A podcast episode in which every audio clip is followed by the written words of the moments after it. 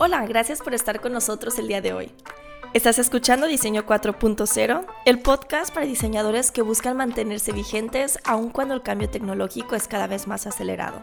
Platicamos con expertos sobre tecnología, diseño y negocios. Mi nombre es Claudia Álvarez y los estaré acompañando en este episodio. En el episodio de hoy platicamos sobre el contexto del diseño en India y cómo la relación del diseñador con la tecnología. Para eso, Hoy nos acompañan dos buenos amigos de la maestría que son Pratna y Amarinder, que son especialmente buenos en trabajar con temas sociales y de sustentabilidad. Si es tu primera vez escuchando, síguenos como Diseño 4.0 en Apple Podcast, Google Podcast o Spotify. Y en Instagram me puedes encontrar como Asi Design. Ahora pasamos al episodio en inglés, espero que lo disfruten mucho.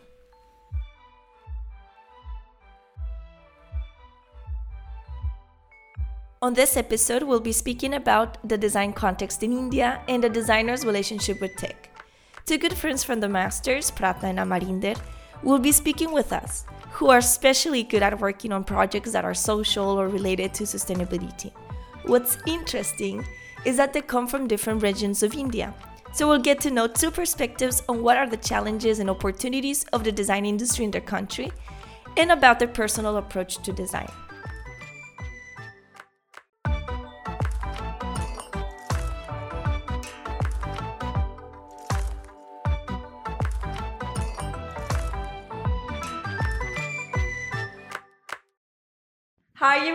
Thanks for being here. Today we have Prathna and Avi from India. Thanks for coming.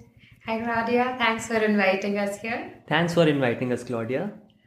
To start getting into the mood, can you please um, answer three things? Okay. Um, first, something about yourself that you think it's important important to get to know you better. Something particular or unique about the place you come from and from all the things you brought from your country to Milan, which is your favorite product? Um, okay, so something about myself that it's important to know me better is that I eat super slow. okay, all jokes aside, I think um, so. I believe in sustainability and I conduct a lot of lifestyle experiments with myself, including zero waste you know. But obviously, I look at practicality on the other side as a designer to understand the consumer. So I am my own consumer and experiment with myself.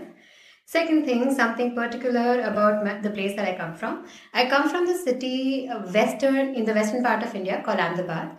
Uh, one particular thing about the culture is that we have a festival called Navratri. It's a nine nights festival of dance where everyone, regardless of whatever age, whatever region, whatever background, we all dance for nine nights. And the other particular thing about my region is that uh, it hosts the two most popular universities, one for architecture and one for design of the India, uh, of the entire country. Um, NID, which is National Institute of Design, and CEPT, which is for architecture. And the third question, um, from, from all the things I brought from my country, my favorite product are self care products, I must say, because uh, I do really uh, enjoy using cruelty free, paraben free, and natural ingredient based products. And I know a lot of Indian brands that are coming up with those and that suit my skin. So those are the ones. So, um, something about myself that is important to know me better is the fact that I absolutely love walking in cities. It's one of my favorite things, and I think as a person, I learn more about the culture of the city by walking through it because walking makes you interact with not just people but also the infrastructure, the buildings, the, the pets on the streets, especially in India because there are a lot of pets or animals on the street. So that's one thing that I absolutely love just walking through cities. And I think if I've lived in a city for more than like two to three months, I just fall in love with every city. That's just who I am, and I've lived in a lot of them. So it's it's something that I really enjoy doing also. Um, something particularly unique about the place I come from. So I come from the capital city of India, which is New Delhi. And one thing that I absolutely love about Delhi, which is also very unique, is that it it made its own culture. Like Delhi did not have its like a culture of its own because there is no one religious identity, one uh, cultural identity that Delhi has. It's a mix mixture of like people from everywhere in the country and also from the world. So that makes it very unique because you get a flavor of everything in Delhi. You get foods from every cultures in Delhi. You get absolutely beautiful monuments and heritage structures from Victorian architecture to Italian architecture to Baroque to Mughal and Islamic architecture, which I think is super unique about Delhi. Um, the third thing which you asked me about one product that I bought from India, which I absolutely love. So it's a very tiny deer made out of wrought iron. Mm. It's from the state of Chhattisgarh in India, and it's a particular craft that people in Chhattisgarh practice. It's called Bastar wrought iron, and it's it's painted in beautiful blue, also natural dyeing. So I absolutely love that, and that's also because I love arts and crafts of our country particularly. So that's my favorite product. Yeah, India has beautiful arts and crafts, all full with colors yeah. and textures. It's incredible. Um, well, um, I would like you guys to tell us more about what you used to do before coming to Milan. Like, mm. were you directly studying? Did you work? Okay. Uh, so I studied industrial arts and design practices uh, for my bachelor's. Um, and after that, so basically that course sort of got me introduced to a lot of different realms in industrial design, which is also not just product design as we know it, but handicraft sector in India too, which plays a very important role in design of the country. And uh, after that, I decided to conduct a lot of projects on my own while taking up some freelance project, freelance projects for uh, experience and also getting some money on the side. Mm-hmm. And um, in doing so, I worked with a lot of system based projects like developing healthcare system, uh, ERMs, and all of that. And uh, I eventually ended up uh, developing a product and starting a startup or a business of my own with my partner. Uh, and that product is called Bottom Line. It's a portable jet spray specifically meant for Indian crowd and it, like people who want to travel, Indian travelers who face discomfort with toilet paper, who can use this on the go. It's a portable bidet. And uh, so we now market and sell it online. And it was a journey where I got to learn not just about design and actually bringing it into life from production to manufacturing, but also the entrepreneurial aspects of it as to how to go about it and actually market it and sell it to the crowd. And uh, yeah, that is what I did before coming here. So, um, for me, before coming to Italy, before I decided to do this master's, I had a very, very uh, exploratory journey. I studied architecture in bachelor's. Then I went on to work with uh, an organization which was turning into a startup, and I worked there as a design researcher, and then eventually as a service designer but at that time i did not know what service design is. But we were essentially working uh, for for the informal housing sector in india wherein people could not either afford to construct better quality houses or they did not have access to good quality material to construct those, those houses. Mm-hmm. so we were developing a service for these people to better manage their finances as well as make better quality construction houses so I was basically working in the social development sector. After that, I did uh, an urban fellowship in which I basically learned about how to see a city from different points of views and different perspectives. So to simply put it, I am an architect, so I see things very architecturally. My training is that. But there we were taught how to see a city from the point of view of let's say a lawyer who's going to be in the city or a sociologist or a doctor. They were equipping us with how you can like i as an architect can talk to an economist let's say to understand how their perspective is towards the city. Because the idea was everyone in the city is building the city together. An architect or a planner is not the one building the city it's everyone contributing to build the city. So i did that fellowship for like 9 months and then i went on to again like my exploratory journey continued i went on to work with one of the most prolific business schools in India called IIM Bangalore. Mm-hmm. And there I was working in the incubator and accelerator program. So I was basically in charge of understanding the startup world of our country and work with them to understand their difficulties, put down a plan for them as to how they can scale, how they can improve, what's their startup about. So it was completely different from what I had done so that was one thing that i really enjoyed and i wanted to get a grip on understand what's happening because eventually somewhere i thought i also want to do a startup or mm-hmm. start an organization of my own after that finally my i, I started working with a service design uh, organization in delhi mm-hmm. which focuses on public health but my uh, work in that organization was not related to public health it was on disability studies so we were trying to understand how we can innovate for persons of persons with disabilities, understanding the market in terms of what products are there for people, what is required, what is essential, what is not essential, and what we could do. So we conducted a full uh, nine months design research on understanding the market and the sector, wherein we basically did all the exercises with people from the disability sector and came up with different accelerator programs to tap on people who are working on innovation in this sector. And then i came to milan. And how did you guys like decided to come to milan like did something happen were you guys searching for something in specific for me, I was searching for the exact course that I'm doing here, which is product service system design. Like that? Yes.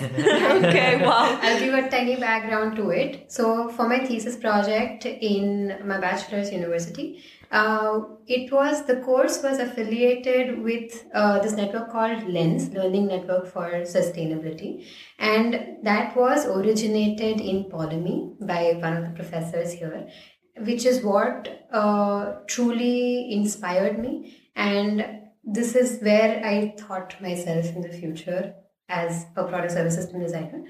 And the other thing is that I mentioned how I like experimenting on myself, right? Yes. So during the course of two years between my bachelor's and master's, I experimented a lot with myself on different lifestyles, from growing my own food to trying a zero waste lifestyle.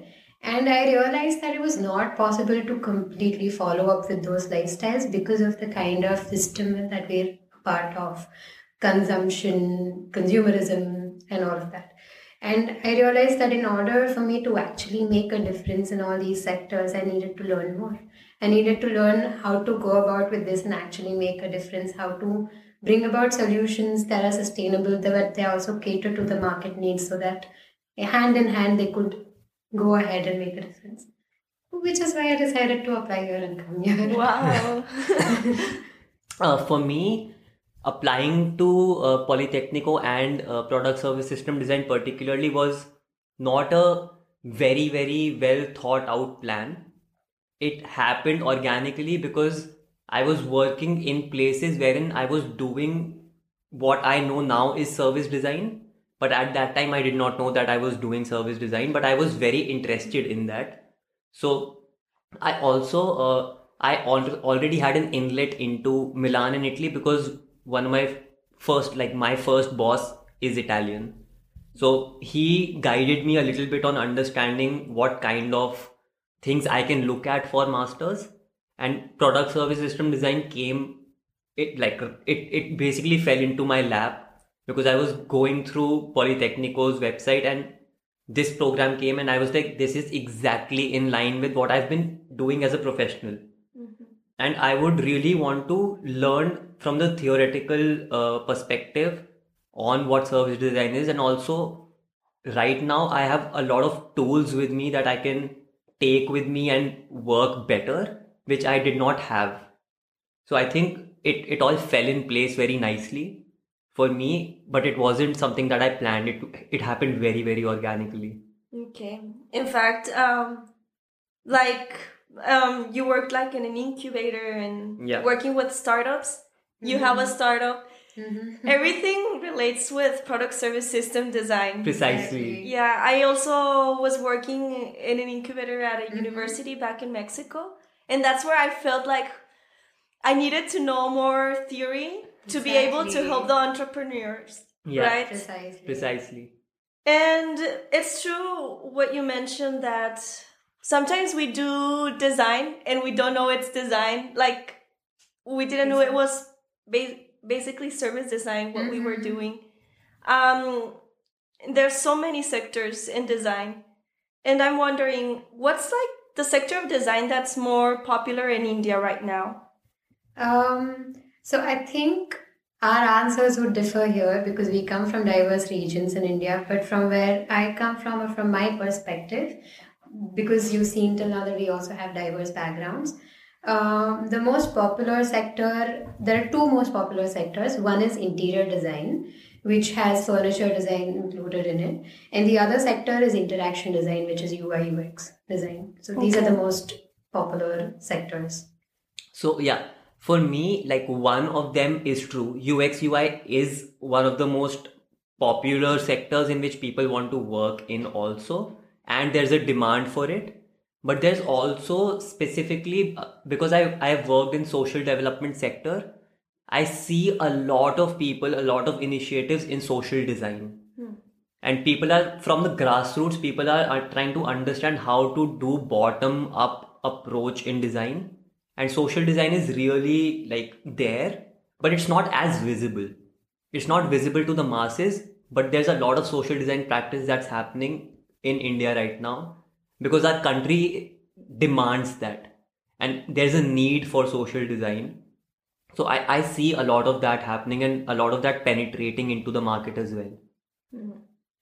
From your experience um, of working in the design sector before coming to Milan, did you confronted any challenges or have you seen now that you see the two perspectives, the two worlds, right? Right. You've been here for a while, you you grew up in India.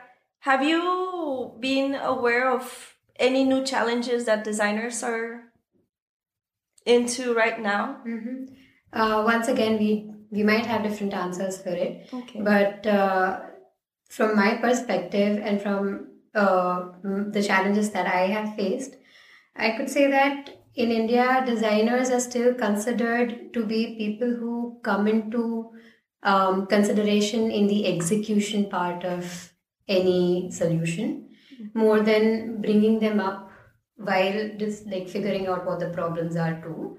And uh, which is what Amarinder was talking about as to how social uh, design and uh, this like startups related to that that sector are coming up in India, and also it is the need of the hour. But I don't see a lot of um, backup given to them correct from my perspective. yeah Like, correct me if I'm wrong. yeah yeah But I think these are the most challenges. And the other challenge, of course, lies in the fact that designers are somewhere undervalued. They are not paid enough. Especially if you go out in the market as a freelancer, you would not get what you deserve.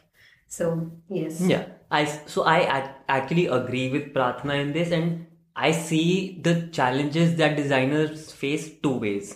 It's a two-way thing. One is like she mentioned, uh, designers are undervalued.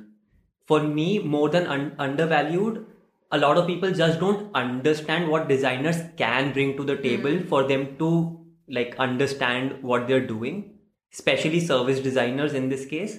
So people just don't understand what a designer can do for them. They think that they can do everything on their own, which is a little bit of a far fetched idea. Mm-hmm. So that is a big challenge, like in terms of making people understand that you need designers and mm-hmm. designers are here to help you.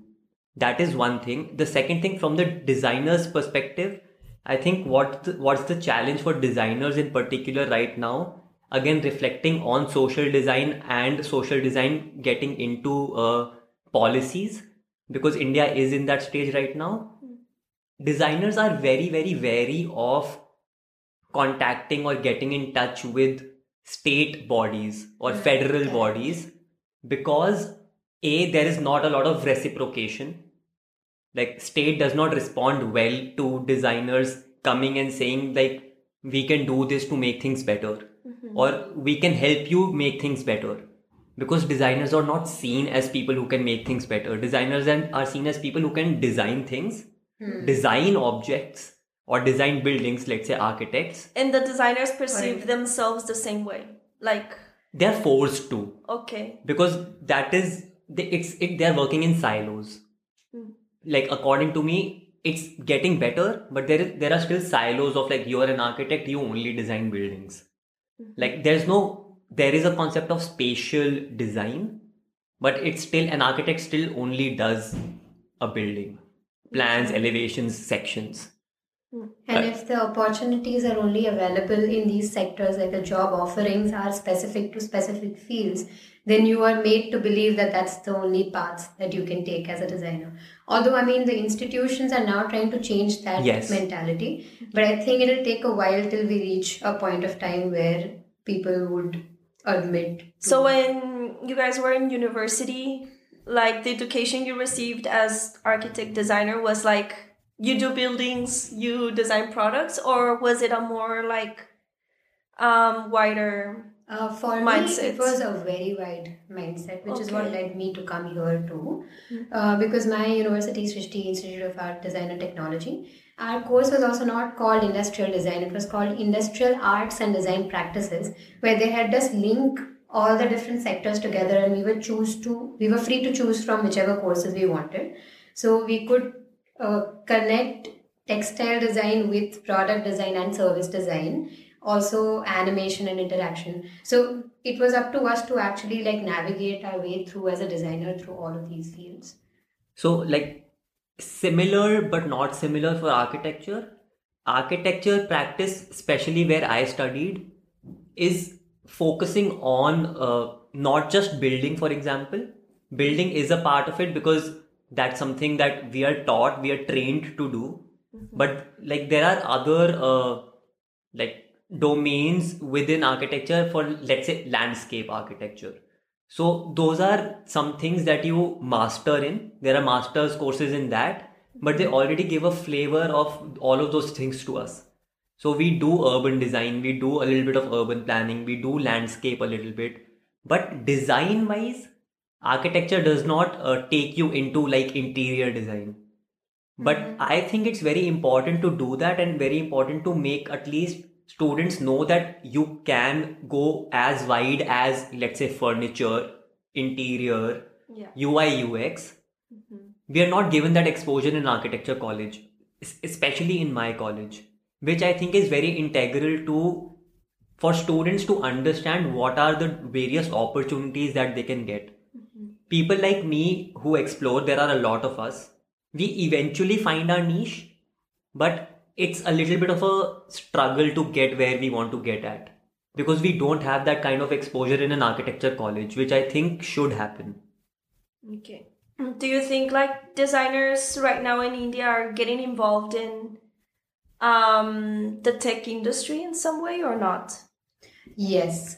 Um, as a matter of fact i think a lot of startups in india uh, a lot of tech based startups are encouraged in india and are given funding from government and Yeah. private sector Yeah. companies. And uh, i think india is at a revel- like a tech revolution at this point of time where everything tech is um, pushed and is encouraged. Yeah i absolutely agree with that. Like tech for good. All of us here tech for good we've been hearing about tech for good for so long. Okay. And the projects that i've also done let's say for the one on disability studies on like innovation for disabilities was, was very tech based like the research we did was how can tech help people with disabilities? Or uh, when I was doing my work with like informal house in the informal housing sector, we were looking at how tech can help it. In this case, tech was more digital, like how digital tools can help people. So, like Prathna mentioned, tech is like the most important thing that people are pushing in India and also is getting funding from everywhere. So people are really focusing on tech as a good way to tackle challenges, obstacles, problems that we are seeing constantly. So comparing the Indian context with other countries you guys have been, Uh-huh. you think um, how much do you think tech is being integrated to new products and services? Comparing. Okay. One line of comparison that I can draw is that India was a little late to the party. I mean, um, it did, like the tech revolution is just coming about, which means that it has skipped the middle part of the revolution. Yeah. I'll give you an example as to how that makes a difference. Is that we do not have an old infrastructure to think about when we introduce new technology, which means that we are more free to come up with radical ideas and put the, put them on the market as opposed to countries where old technology already exists and you need to override that or like make sure that it fits into the system to introduce a new technology. So that way, I think India has more space to experiment with technology and bring about solutions uh, with less at stake. I would say one example is of uh, the vaccination, for example. So in India, um after people got vaccinated, they directly got a digital copy of their vaccination instead of getting a paper one and then getting a digital one. And uh, we, as opposed to a lot of European countries where they first got like a paper uh, thing and then they had to apply for their digital certificate. Yeah. Yeah. Yeah, so uh, on on similar lines, I think what Prathna mentioned is true, and also it, it's just that people took tech in India and they they are running with it. They're like, oh, it's arrived, we are taking it and we are running with it. What I think uh, Prathna was also saying was reflecting a little bit on that middle part was something that let's say more developed countries where tech came in early they are learning from those things. They are learning from those mistakes but they are not uh, radical or they are not experimentative enough as opposed to what's happening in india which is we've got this which is technology. We are going to run with it. We are going to go a 360 degree uh, innovation 360 degree every idea possible. We are going to put it on table and we are going to test it right now right here What do you think contributed to to having this mindset? I think the fact that there was, um, like I'd mentioned earlier, that there was not an old infrastructure in place uh, to uh, as a concern. So it was more like a, and the fact that a lot of funding is coming in, it's like a free domain for people to just go with it and explore the possibilities. which I think is like very, very, very nice because people are like your mindset is broadening.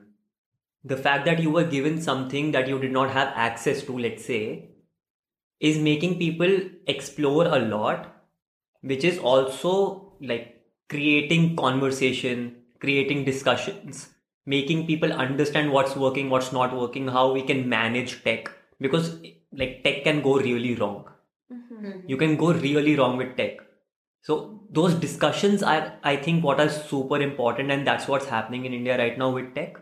Okay. because we have focused like conclaves we have focused discussions we have focused uh, talks that are about from from experts in tech who are talking about tech. So i think that's also super important. There's a conversation happening Interesting. Um, yeah, also on the last episode, we mentioned a little bit about like we were speaking about exponential technologies like artificial intelligence and things related, and how these can help do good, but they also have a few consequences, right? yeah Right.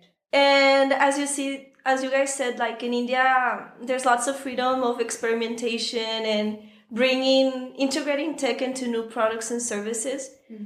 Um, is there something that you guys are worried about this? Do you have any concerns of having so many new products and services with tech being integrated? Um, I think there's one common concern that we both would agree with, and that is ethics and data privacy. That a lot of data that is being put out into the world or in this country can and has the potential of being misused by the government and a lot of capitalist companies. I I absolutely agree with that. I mean, that is the most important concern for everyone in India related to tech because like I said, tech can go wrong and you can misuse tech. So I think there's a la- a huge scope of tech being misused to harm people in a way.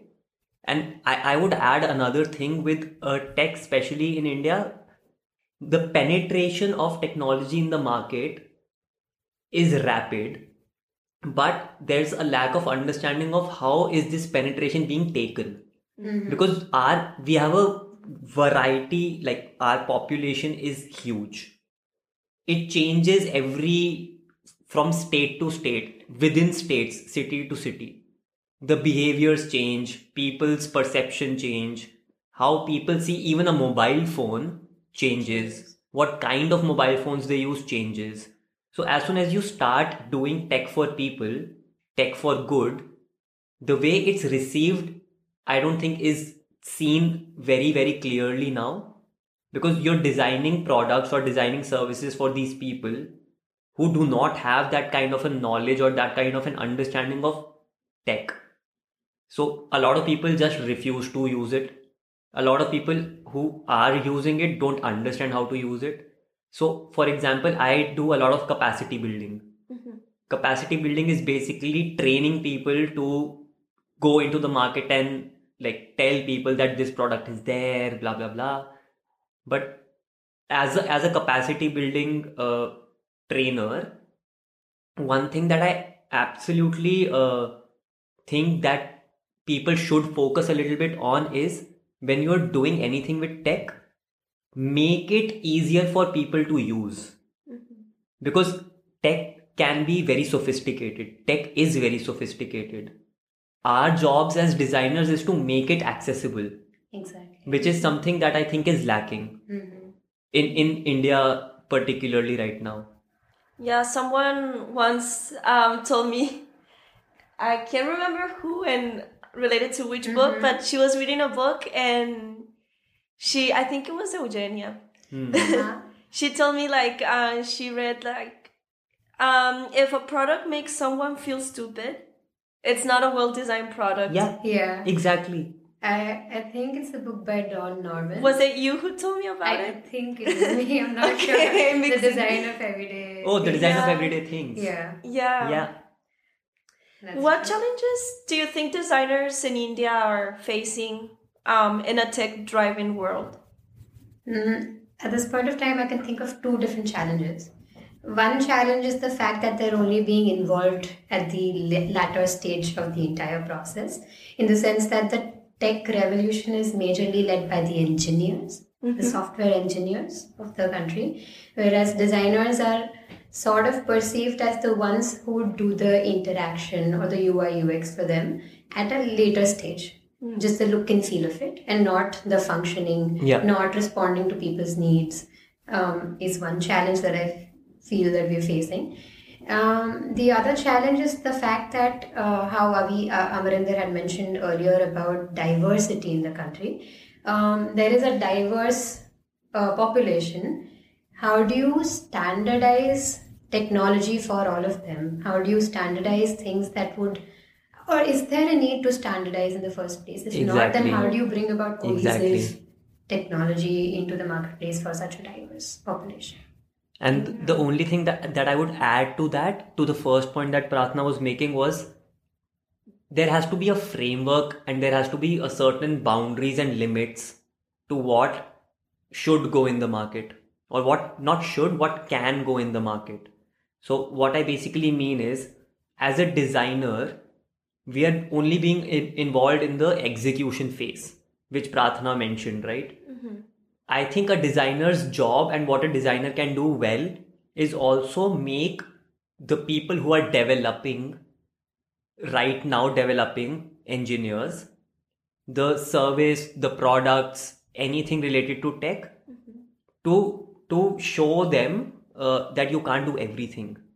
There there are boundaries and there are limits to the usability of tech by people to the way people take tech to the way people perceive tech. I think that that nuance a designer understands very well because we also deal with people on one-on-one basis. It's a very like person interaction a user inter like these are things we use. How does a user react? How does a user experience things? It's a part of our training which people who are developing things i don't think have the training to do hmm. And those things a designer can really like impact have an impact on and make it better for the masses. So i think that's very important. Like th- those boundaries and limits a designer understands very well.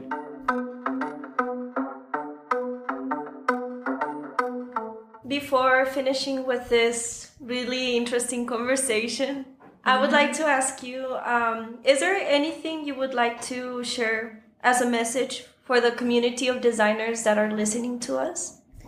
Um, I think one message that I would like to share is um, experiment. Go ahead with what you want in life, what you want to achieve as a designer, without um, thinking about failures.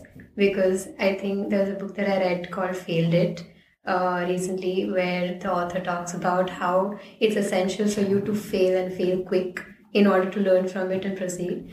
So, like, to not keep any inhibitions and to just go with what you want to do, what you want to achieve, what you want to bring to the market. Go with it. Yeah. Yeah. yeah I, I I think on the similar lines like one thing that i would really like people to see or focus on is explore experiment for sure do it happily but know where you draw the line. Exactly. for yourself in terms of ethics like what are what is something that you as a person would not want to put in the market?